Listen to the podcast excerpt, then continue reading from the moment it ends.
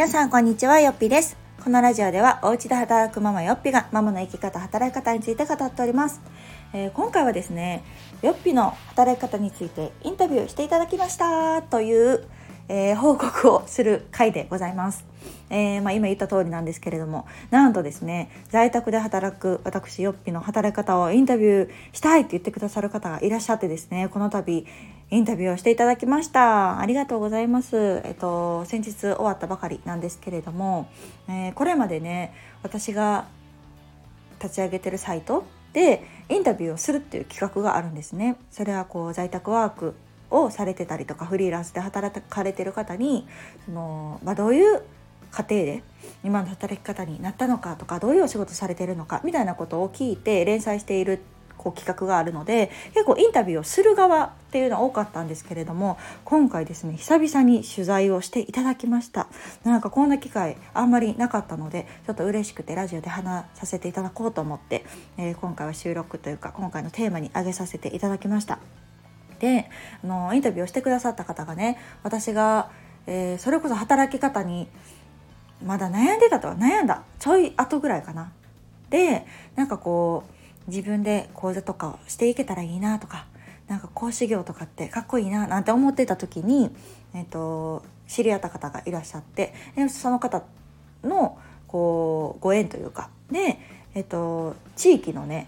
何て言うんだろう。企業セミナーというかママの仕事と子育ての両立の働き方セミナーみたいなことをさせていただいたお手伝いをねさせていただいていた時期があってでその時に来ていただいたりとかあと SNS を通じて初めは知り合ったのかな？でそうなので結構ね昔からそうよっぴを知っていただいてる方なんですけれども、まあ、その方もですねあのいろいろご自身その時はまだ子供が生まれたばっかりとかだったけどまあれからね時も経って今はね本当海外に暮らしていらっしゃるんですよ。すごいですよねグローバルで。あのご主人のね転勤とかがあるのでっていうのは当時も働あお話ね聞いていたんですけれどもでもまさかこう海外でねあ暮らすことになるとはと私はちょっと驚いたんですがもうそうそう海外でねもう生活をされております。でまあそんな中で、まあ、ご自身のね働き方とかっていうのもいろいろ試行錯誤していらっしゃる中で、まあ、一つこうねインタビューさせていただきたいということでお声をかけていただきました。でまあなんで私なんだろうと思った時にまあご丁寧にね本当に企画の説明っていうのも事前にいただいてまあこの今はね在宅で働くっていうのとかっていうのがすごくこう、まあ、コロナの影響もあってこう広まりねつつあるんですけれどもでもまだまだこう身近にいなかったりとか、うん、現実的じゃないっていう方もいらっしゃると思うので、まあ、そんな方によっぴさんのこの、うん、今の働き方だったりとかどういう経緯で、うん、今の働き方に至ったのかみたいなところを取材したいですと言っていただいてああもうぜひぜひもうそれはね私も願ってることなのでぜひそれは記事化していただきたいなというところでお受けをさせていただきました。で実際1時間ぐらいですねお話をさせていただいて。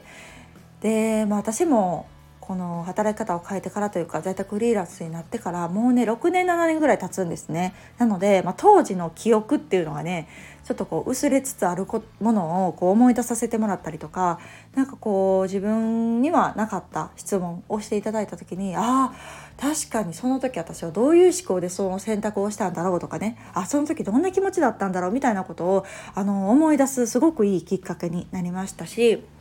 うん意外と私行動してきたなって思うこともあったりね。うんそうなんか今って結構こう割と本当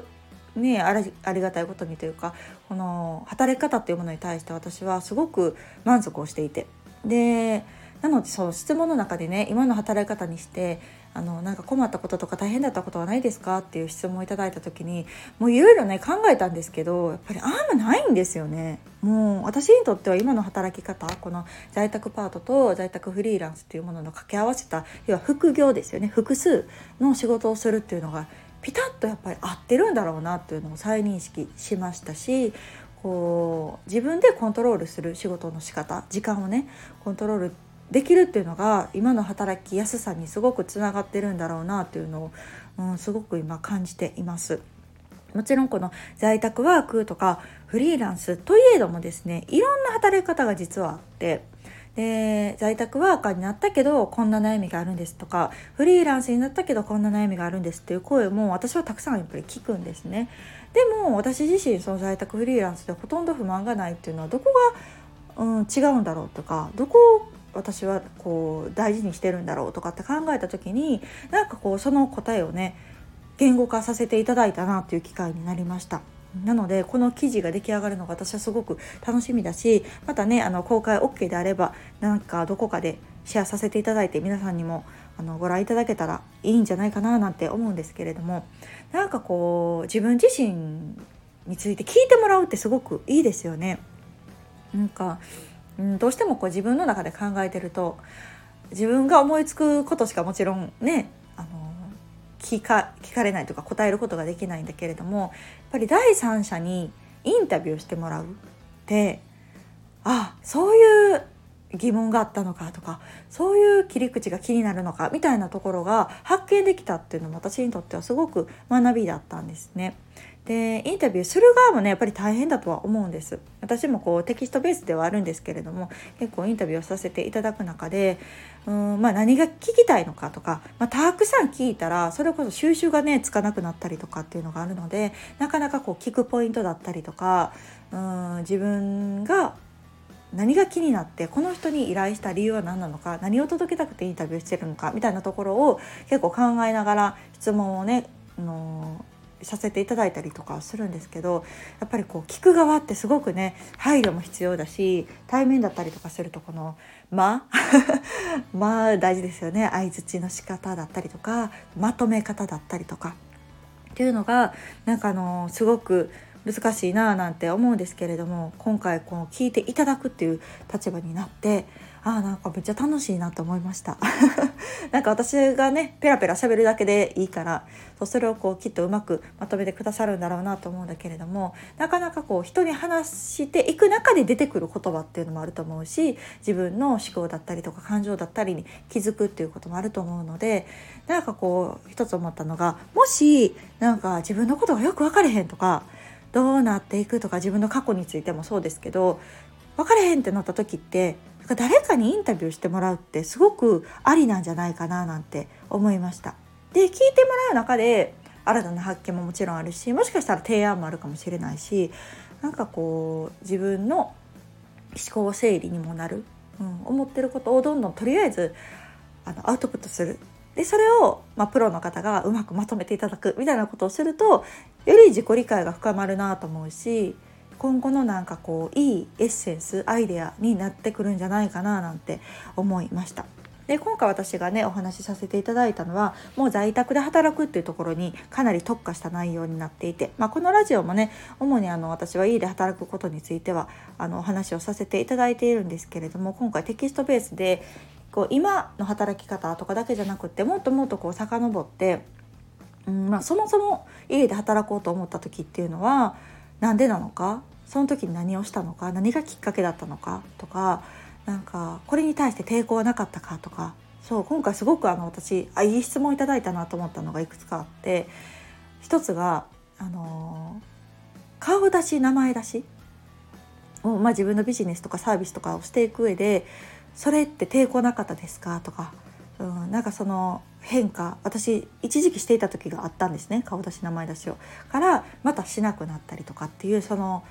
うん、変化っていうのは何だったんですかとかっていうことを聞いていただいてあ結構なんか私そこ今スコーンと抜けてたなとのね顔出し名前出ししない上でずっとヨッピーという活動をしているのでなんかそれが今は当たり前になっていたんだけれどもなんかそこに対して確かにこういう思いがあったなだったりとか、うん、あと学生時代とかどうでしたかとか、うん、あとは何だろうそう家事育児の両立とかね。そうそう自分の一日のスケジュールとかっていうのもなんかお話をさせていただいて。なんだろう私の今のタイムスケジュール。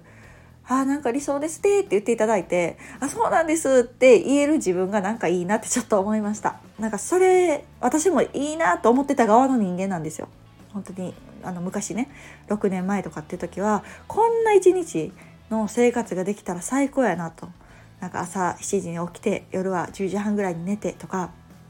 なんかこう土日とか子供が家にいる間は仕事をしない。でも自分の好きなこととかでうん、を仕事にしていきたいしできれば家で働きたい。みたいなことが私にとってのね理想だったのでなんかそれが今できてるっていうのが割とこう視覚化もできたしお話しして「あそれいいですね」って言ってもらったことによってあなんか今確かに私すごくこう理想的な生活リズムで生きられてる。だからそんなにストレス感じなく仕事が楽しいと思ってできてるんだっていうのに気づくことができたりとかね。なんかこういうのってうんどうしても人間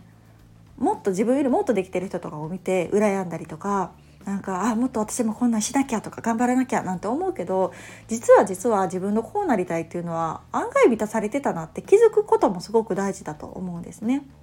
うん、なんか誰の目標を追っかけてるのかとかなんか自分がこれが理想だなと思ってたものに向かって走っていけばいいのになんかいつの間にかなんかこの人も羨ましくなってあこの人もすごいって感じてあ私は全然できてないみたいな感じでねなんかいつまでたっても不足感を感じるって結構不幸なことでなんか何をしても満足いかないってちょっと嫌じゃないですか？なんぼ食べても満腹にならないみたいな感じ。なんかそれって結構切ないなと思うのでやっぱり自分にとってもこれが理想だなと思うものに向かって私なりにこの5年6年コツコツうんその理想に向かって歩んできたつもりなのでそれが今形になってて生活リズムが整っててってなっているのはすごくこう、うん、自分を褒めたいなと思うし、うん、このままでいいんだよと思うし、うん、もっと欲をね、出すのであれば自分が思い描く理想に向かって欲を出すのはいいんだけれどもこの誰かと戦わない、うん、誰かの願望を叶えようとしないみたいなところっていうのは実はすごく大事なんじゃないかなと思う気づきになった大きなインタビューになりました。まあ、今回ね本当お声かけいただいたっていうこと自体もすごくすごくあの光栄なことだなと思うしどうせでねどうせなのであればこの記事っていうものを、まあ、一人でも多くの方に見ていただいてあなんかあこんなちょっとへんてこな働き方私のことですよ へんてこな働き方副業？なんかサブの服は聞くけど複数のねお仕事してるってどんな人こんな人みたいな、うん、えこの人もともと専業主婦でどうやって今の働き方してんの？みたいなちょっと興味本位でもいいと思うんですね。初めは興味本位でもまずは知ってで自分に合うか合わないか自分がそれをしたいと思うか思わないかっていうのはねやっぱり人それぞれなのでなんかでも知って少しでもこうヒントだったりとかエッセンスを自分に取り入れていただける何かきっかけになればすごく嬉しいなと思うしそのきっかけが今回ご依頼いただいた方の媒体になれば最高だなと思いますのでもしねあの共有していいよっていうことであれば形になればですねまたこのラジオでもシェアをさせていただけたら嬉しいなと思います。ではまた次回の放送をお楽しみに。さよなら。